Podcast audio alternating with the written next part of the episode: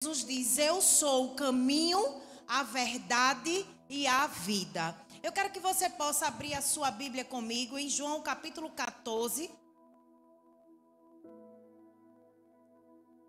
João capítulo 14, nós vamos ler a partir do verso 1. Que diz assim: Não se perturbe o coração de vocês. Creiam em Deus, creiam também em mim. Na casa de meu pai há muitos aposentos. Se não fosse assim, eu lhe teria dito: Vou preparar-lhes lugar. E se eu for e lhes preparar lugar, voltarei e os levarei para mim, para que vocês estejam onde eu estiver. Vocês conhecem o caminho para onde vou. Disse-lhe Tomé: Senhor, não sabemos para onde vais. Como então podemos saber o caminho? Respondeu Jesus: Eu sou o caminho, a verdade e a vida. Ninguém vem ao Pai a não ser por mim. Se vocês realmente me conhecessem, conheceriam também o meu Pai. Agora, já agora vocês o conhecem e o têm visto. Disse Filipe: Senhor, mostra-nos o Pai, e isso nos basta. Jesus respondeu: Você não me conhece, Filipe. Mesmo depois de eu ter estado com você durante tanto tempo, quem me vê, vê o Pai. Como você pode dizer: Mostra-nos o Pai? Amém, Deus, pela tua palavra. Nesse texto, Jesus ele está declarando: Eu sou o caminho, a verdade e a vida. Mas o contexto desse texto é que os discípulos eles estavam num momento delicado, os discípulos estavam tristes, estavam preocupados e ao mesmo tempo perplexos com a informação de que Jesus estava de partida, que Jesus ia os deixar. Eles estavam sem entender um pouco toda aquela situação, porque Jesus estava dizendo que ia para um lugar onde eles não poderiam acompanhá-lo agora. Mas Jesus vinha e estava os confortando com aquela afirmação. Ele lhes dizia que ele não, eles não precisavam se preocupar, porque ele estaria indo para a casa do Pai e que aquela separação não seria para sempre, era provisória. Eles não precisavam ficar perturbados, não precisava perturbar o coração, porque ele ia preparar um lugar, mas ele iria voltar. Ele ia voltar para buscar os seus filhos. Mas é verdade que, imagine comigo a situação dos discípulos.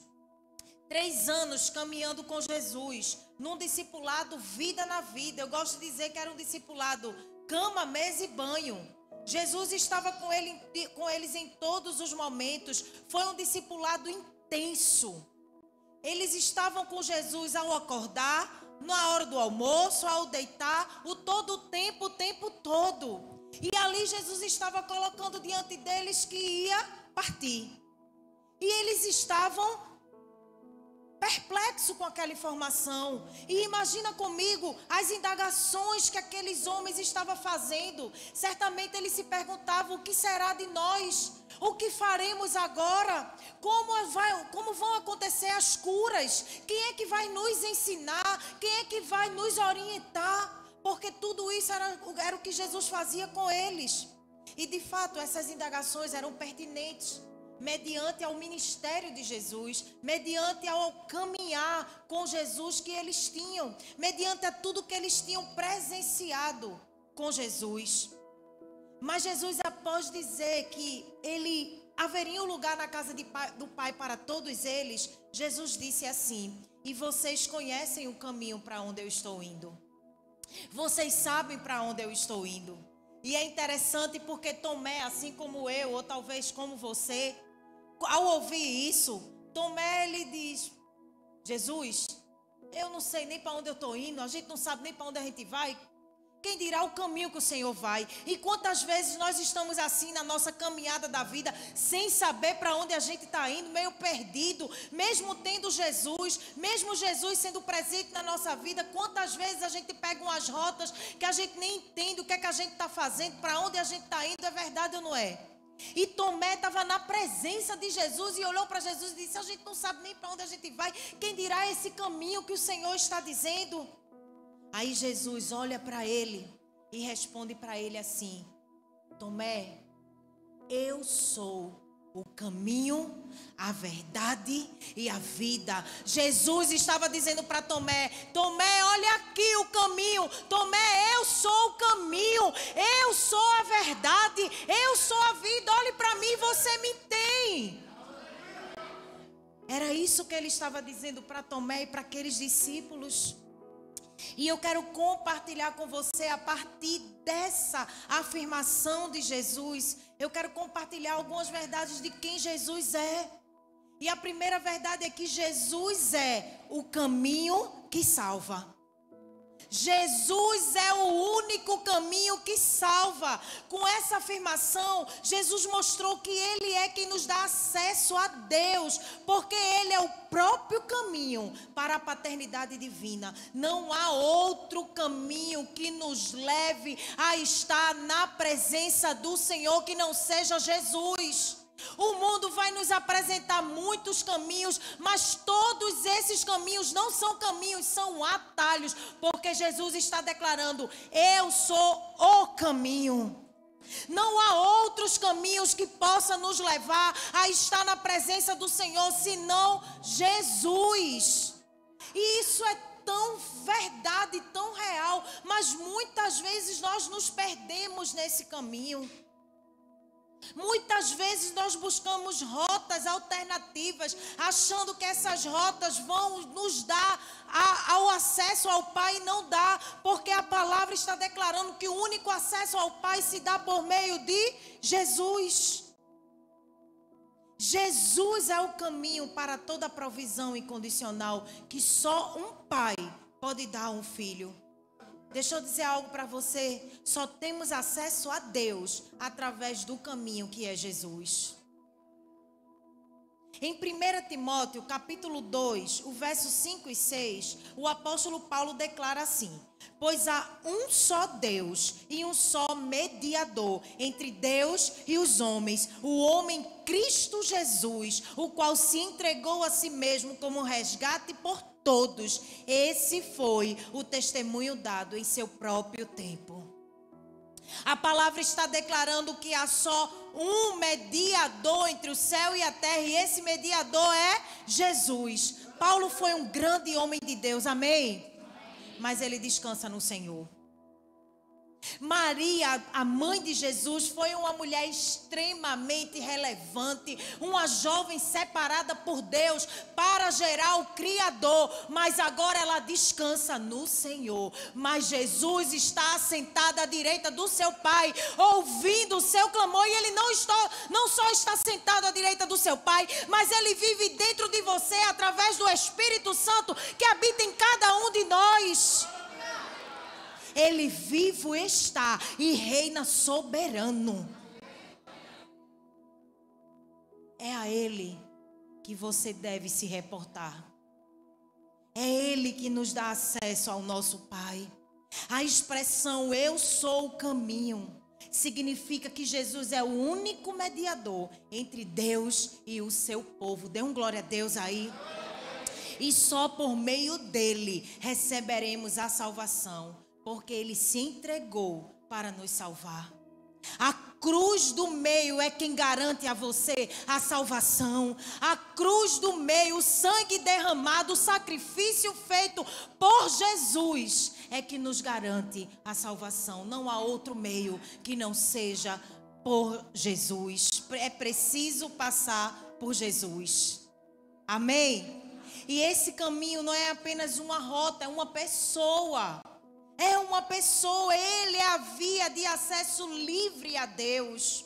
Ao dizer eu sou o caminho, a verdade e a vida, Jesus não apenas indica qual é o caminho para a casa do Pai, mas se revela explicitamente como sendo ele o próprio caminho. Jesus é tanto o caminho do homem para Deus, como esse texto deixa claro que ele também é o caminho de Deus para o homem. Só há um caminho que nos tem acesso, que nos dá acesso a Deus, e o acesso de Deus a mim e a você é através de Jesus. E isso parece uma coisa tão clara, mas em muitos momentos da nossa vida se torna uma coisa tão difícil. Sabe por quê? Porque em muitas das nossas perturbações, em muitos dos nossos problemas e aflições, a gente procura todo mundo para no final procurar Jesus. Quando na verdade a primeira pessoa que deveria ser procurada é Jesus, porque só Jesus nos dá acesso a Deus.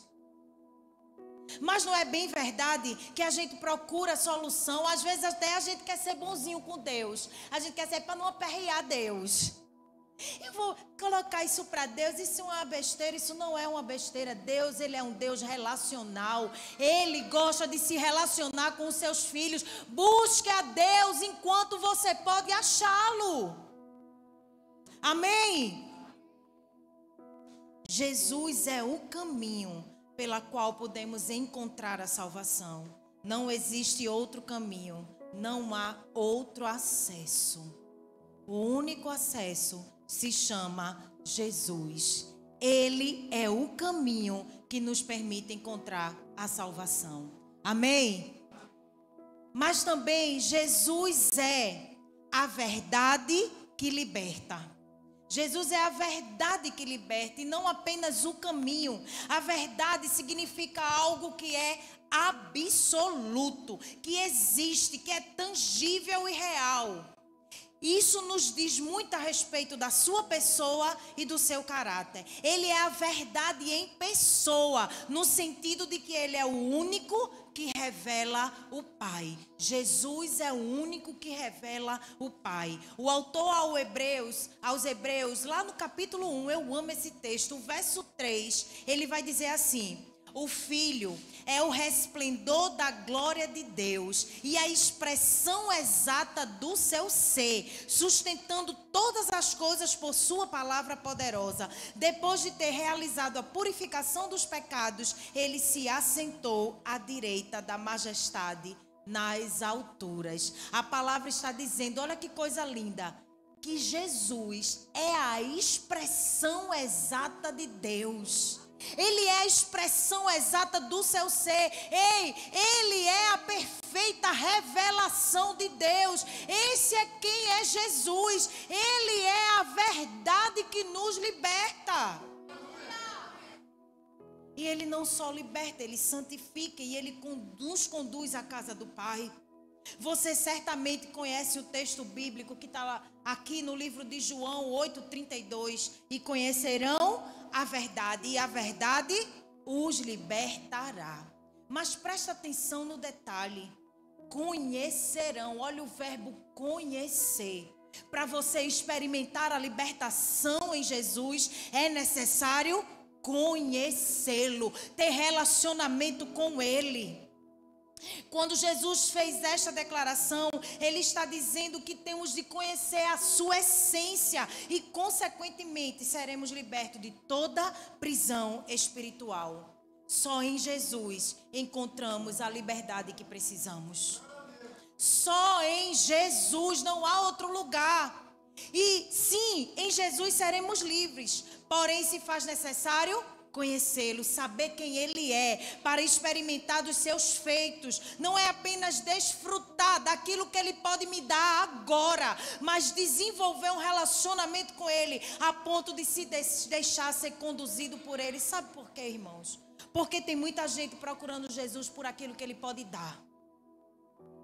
Tem muita gente procurando Jesus pelo pão que ele oferece pela bênção que Ele dá, pelo milagre que você quer receber. Mas Jesus, Ele não quer ser procurado por aquilo que Ele dá. Jesus quer um relacionamento com você por aquilo que Ele é. Em João 6, o capítulo 6, você vai ler Jesus fazendo multiplicação de pães, milagres, prodígios e maravilhas, e uma multidão acompanhava Ele. Aonde ele ia, uma multidão acompanhava ele. E em um certo momento ele olha para aquela multidão e diz: Vocês só me procuram por aquilo que eu posso dar a vocês. É porque vocês estão vendo. É porque vocês estão comendo pão. Mas não é só sobre isso. Aí é quando ele declara: Eu sou o pão da vida. Não é sobre um pão que vai perecer, que passa dois, três dias vai mofar. Não. É sobre o pão da vida. É sobre um alimento eterno, espiritual, onde ninguém vai sentir mais necessidade de nada. E aquele discurso, irmãos, foi tão duro que aquela multidão começou a se dispersar. Aquela multidão começou a ir embora, sabe por quê? Porque estavam acostumados por aquilo que Jesus podia dar. E quanto de nós estamos assim? Quando Jesus dá, eu estou feliz. Quando Jesus dá, eu, tô fe... eu venho para a igreja. Quando Jesus dá, eu vou para a célula. Aí quando Jesus para de dar, estou triste. Sabe por quê? Porque a sua fé é circunstancial, mas Deus não se move por circunstâncias, Deus se move por propósito. Uma estação, um tempo ruim. Não, Deus não se move assim, Ele vai fazer cumprir o seu propósito, quer esteja tudo bem ou quer esteja tudo mal. Mas a gente não, a gente se move por circunstâncias. Quando tudo vai bem, eu estou bem. É verdade ou não é? É assim que acontece. E aí a gente lança fora tudo aquilo que Jesus é na nossa vida. Ei, na minha oração, diariamente eu digo para Ele: Jesus, eu te amo não por aquilo que o Senhor me dá, mas por aquilo que o Senhor é na minha vida. Sabe por quê, irmãos? Porque tudo que Ele tinha que dar, Ele já deu. Ele morreu na cruz em meu lugar e em seu lugar. Aí você olha para mim, eu não pedi, sim, mas ele também não te perguntou, não. Ele foi porque te ama antes mesmo que você viesse amá-lo. E foi por isso que ele foi. Preste muita atenção. Deus não se move por circunstâncias, ele se move por propósito. E eu e você precisamos focar no propósito. No dia mal, foque no propósito. Foque naquilo que Ele chamou você para fazer. No dia triste, foque no propósito. Amém? É sobre isso. O mundo, irmãos, vai tentar nos convencer de algumas mentiras como se fossem verdades. O mundo tenta nos confundir confundir a igreja do Senhor. Ei, estando nele, nós não seremos abalados. Sabe por quê? Porque Deus está assim, acima de tudo e acima de todos. Não importa o que o mundo diz sobre ele, ele reina soberano. É ele governa soberano acima das leis, acima dos governos, acima dos principados e potestades, acima dos problemas, ele governa soberano. Você só precisa descansar nele. Mas o mundo vai querer, porque você já percebeu que o certo é errado, o errado está certo. Está assim agora. As verdades passam a ser mentiras, as mentiras passam a ser verdade. E a gente está nesse mundo. E o que, é que a gente precisa fazer? Ficar com aquilo que Deus disse. Mais do que nunca, nós precisamos ter o conhecimento da palavra de Deus. Quer que eu. Deixa eu dizer algumas mentiras do mundo que querem estabelecer como verdade sobre as nossas vidas. Uma mentira que o mundo conta é possível viver, vencer sem Deus. O mundo vive dizendo isso. É pelo seu próprio mérito, é pela sua própria força. É possível você vencer sem Deus. Isso é uma mentira do diabo, porque a palavra declara: sem mim nada podeis fazer. E qual é a verdade, pastora? A verdade é que qualquer ideia de resolver um problema sem Deus é mentira. Qualquer ideia de resolver algo sem Deus é mentira. Ei, Deus, Ele não, não, nos fez com as caixinhas, onde a gente escolhe onde Ele pode comandar, onde Ele pode conduzir. Não. Quando você entregou sua vida a Jesus, eu não vivo mais para mim mesmo. Mas agora Cristo vive em mim, Ele manda em tudo, Ele precisa estar envolvido em todos os processos da sua vida. Amém? Sabe qual é a outra mentira? Que prosperidade é o mesmo que ter muito dinheiro. A pessoa só é próspera se tem muito dinheiro. É mentira do diabo. A verdade é que existem muitos ricos acorrentados ao pecado e infelizes, e muito pobre, muito feliz. Estou dizendo que ter dinheiro é pecado, não. Eu quero até. Né? Que é bom. Resolve um bocado de coisa na nossa vida, né?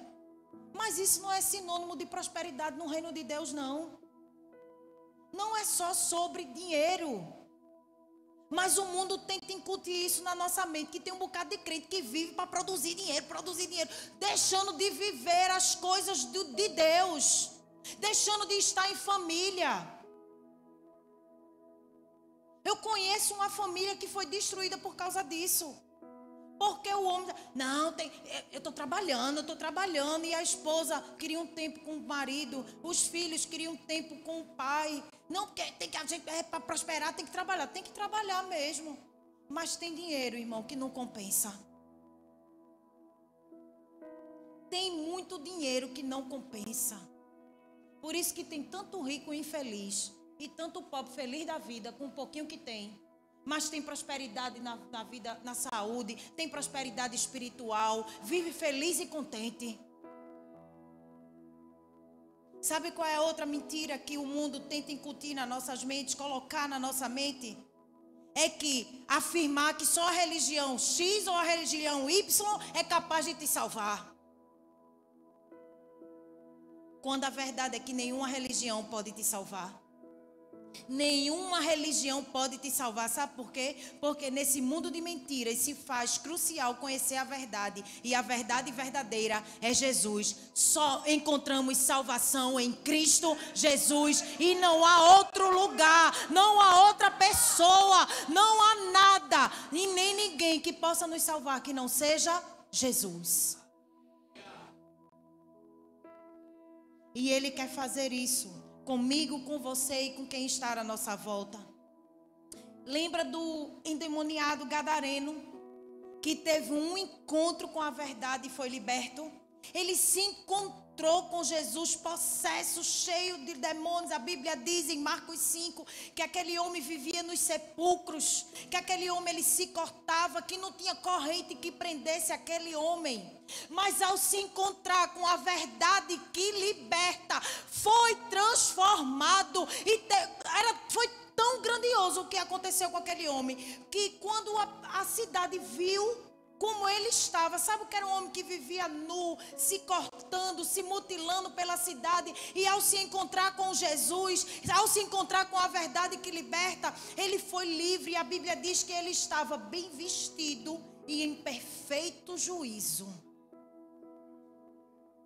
Eu gosto de dizer assim: tem coisas que só Jesus faz. E foi o que Jesus fez com aquele homem. E aquele homem estava querendo seguir Jesus. E Jesus disse: Não, volte para sua casa. Vá para sua família.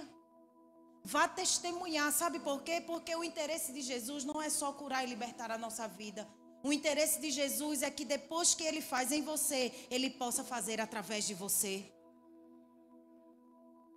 E a gente, sete anos que a gente fala sobre isso aqui. E tem muita gente que ainda não entendeu nunca será sobre você. Sempre será com aquilo que Ele quer fazer através de você, através da salvação que Ele ministrou na sua vida, através da libertação que Ele ministrou na sua vida. Ele quer tocar em muitas outras vidas. Amém?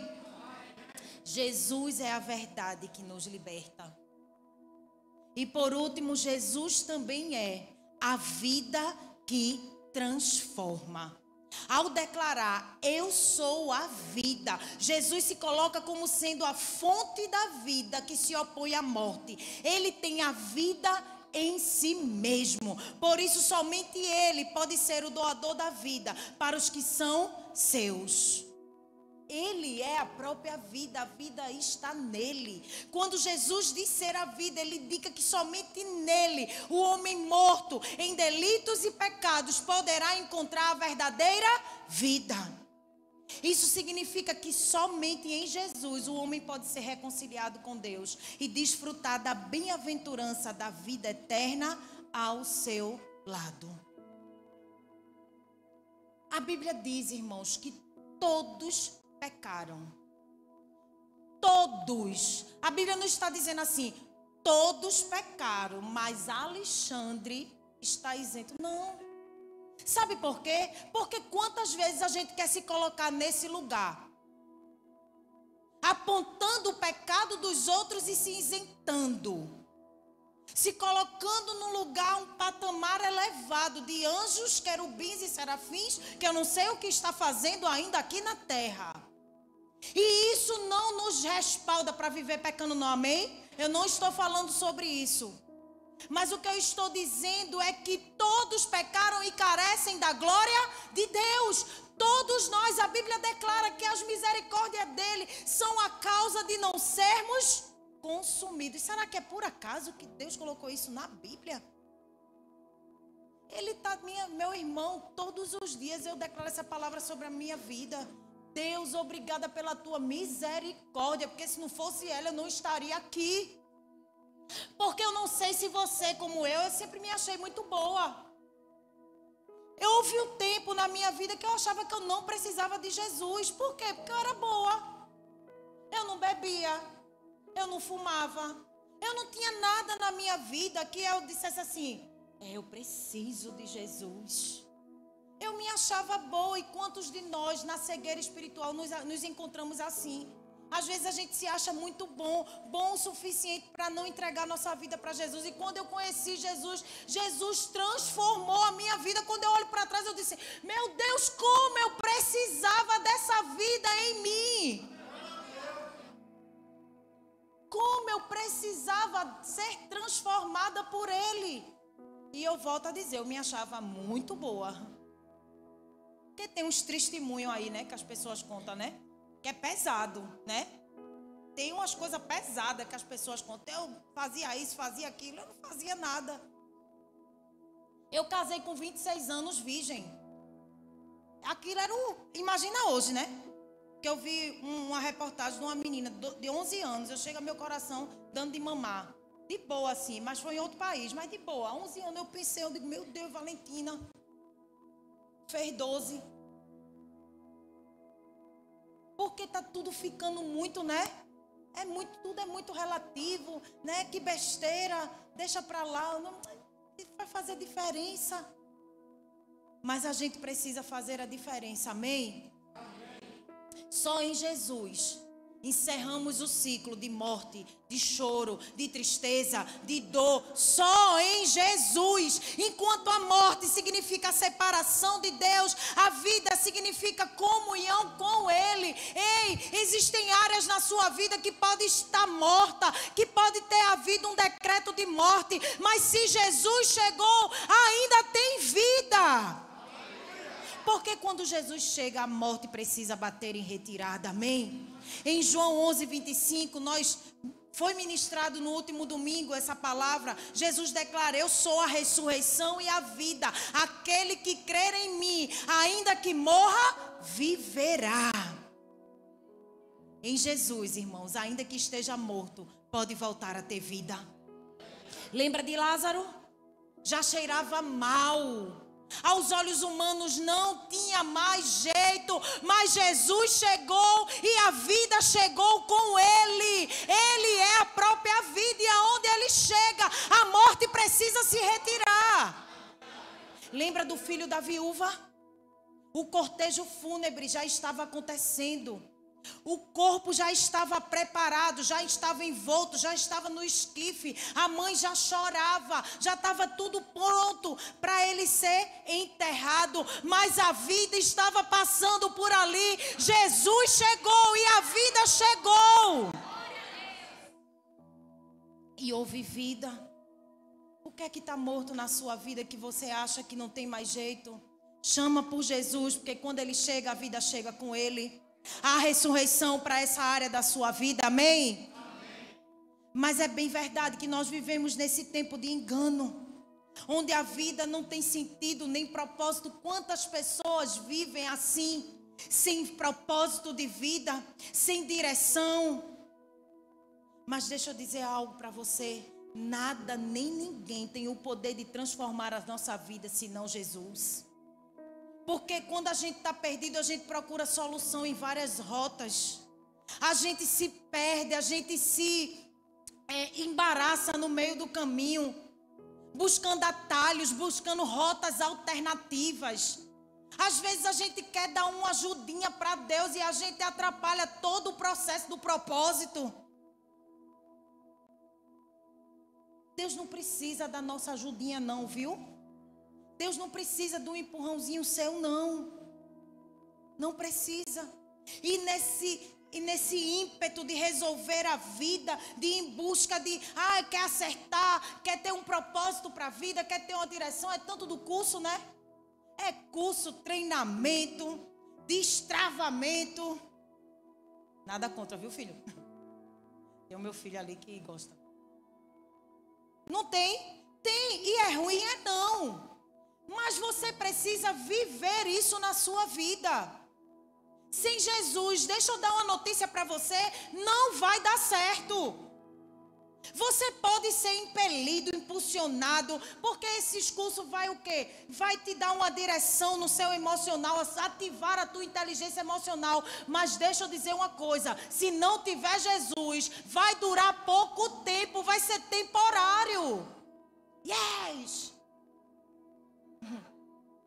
Aí você volta toda a carga, todo dura pouco. Por quê? Porque não tem Jesus no meio. Tem que ter Jesus. Tem que ter Jesus. Jesus não quer mudar você agora. Ele deseja transformar você para sempre. O intuito de Jesus não é fazer algo na sua vida agora, não. O intuito de Jesus é olhar para você e te enxergar na eternidade com Ele. Muitos, muitos. A gente vai para os evangelhos e a gente vai ver que muitos buscavam Jesus e Jesus a cura. Mas quando se encontravam com ele, alcançavam a salvação e a libertação. Porque Jesus ele trabalha com o pacote completo. Jesus ele quer nos dar mais do que a gente pede para ele. Aquela mulher do fluxo de sangue, ela procurou Jesus para quê? Para a cura dela. E o que foi que Jesus entregou para ela? Não só a cura, mas a libertação e a salvação. Jesus sempre vai entregar para você muito mais do que você pede para Ele. Amém? Viver longe do Senhor não é viver, irmãos, é passar pela vida sobrevivendo. O próprio Jesus disse: Eu vim para que vocês tenham vida e tenham em abundância. Quando Jesus chega, a transformação chega. Lembra de Zaqueu? Zaqueu, Zaqueu um homem rico, cobrador de impostos. Olha, não era amado, não, na, onde ele vivia, não. Isso está lá em Lucas 19. Zaqueu sobe numa árvore para ver Jesus. Ele tinha esse, essa curiosidade de saber quem era Jesus. E quando Jesus olha para ele, diz: Zaqueu, desce daí que eu vou na tua casa hoje. E Zaqueu desce todo animado. Ele foi impactado pela presença de Jesus. E ele estando diante de Jesus, ele ficou tão constrangido que ele disse: Senhor, olhe, quem eu defraudei, eu vou pagar, devolver quatro vezes mais. Eu vou devolver quatro vezes mais. Por quê? Porque ele se encontrou com a vida que transforma. Zaqueu não podia permanecer a mesma pessoa, estando diante da vida que transforma. E Zaqueu, naquele momento, ele foi transformado. Jesus olhou para ele e disse: Eis que és um filho de Abraão. Hoje houve salvação nessa casa. Somente em Jesus teremos uma vida transformada e abundante. Queridos, não há nenhuma esperança de vida eterna longe de Jesus. Nenhum caminho capaz de levar o homem ao Pai que não seja através de Jesus. Não há outro Cordeiro de Deus que tira o pecado do mundo. Não há outro sacrifício. E também não há outro nome pelo qual importa que sejamos salvos só encontraremos salvação em Cristo Jesus. Ele é absolutamente o caminho, a verdade e a vida. E definitivamente ninguém chegará ao Pai se não for por Jesus. Ninguém. Jesus é o mesmo, irmãos. O mesmo que curou em Jerusalém. Ele é o mesmo que nos cura nos dias que nós oramos e pedimos a Ele por cura. Ele não mudou. Jesus é o mesmo que trouxe o céu a Samaria. Ele é o mesmo que está de mãos abertas para a sua casa, para a sua família, para derramar o céu sobre a sua casa. Jesus é o mesmo que multiplicou pães e peixes e hoje está pronto para provisionar as suas necessidades. Você crê assim? Ele não mudou. Ele não muda e ele jamais mudará. Jesus continua sendo o mesmo. E se hoje não estamos vendo os frutos que nós víamos na Bíblia, o problema não está em Jesus, está em nós. Sabe por quê?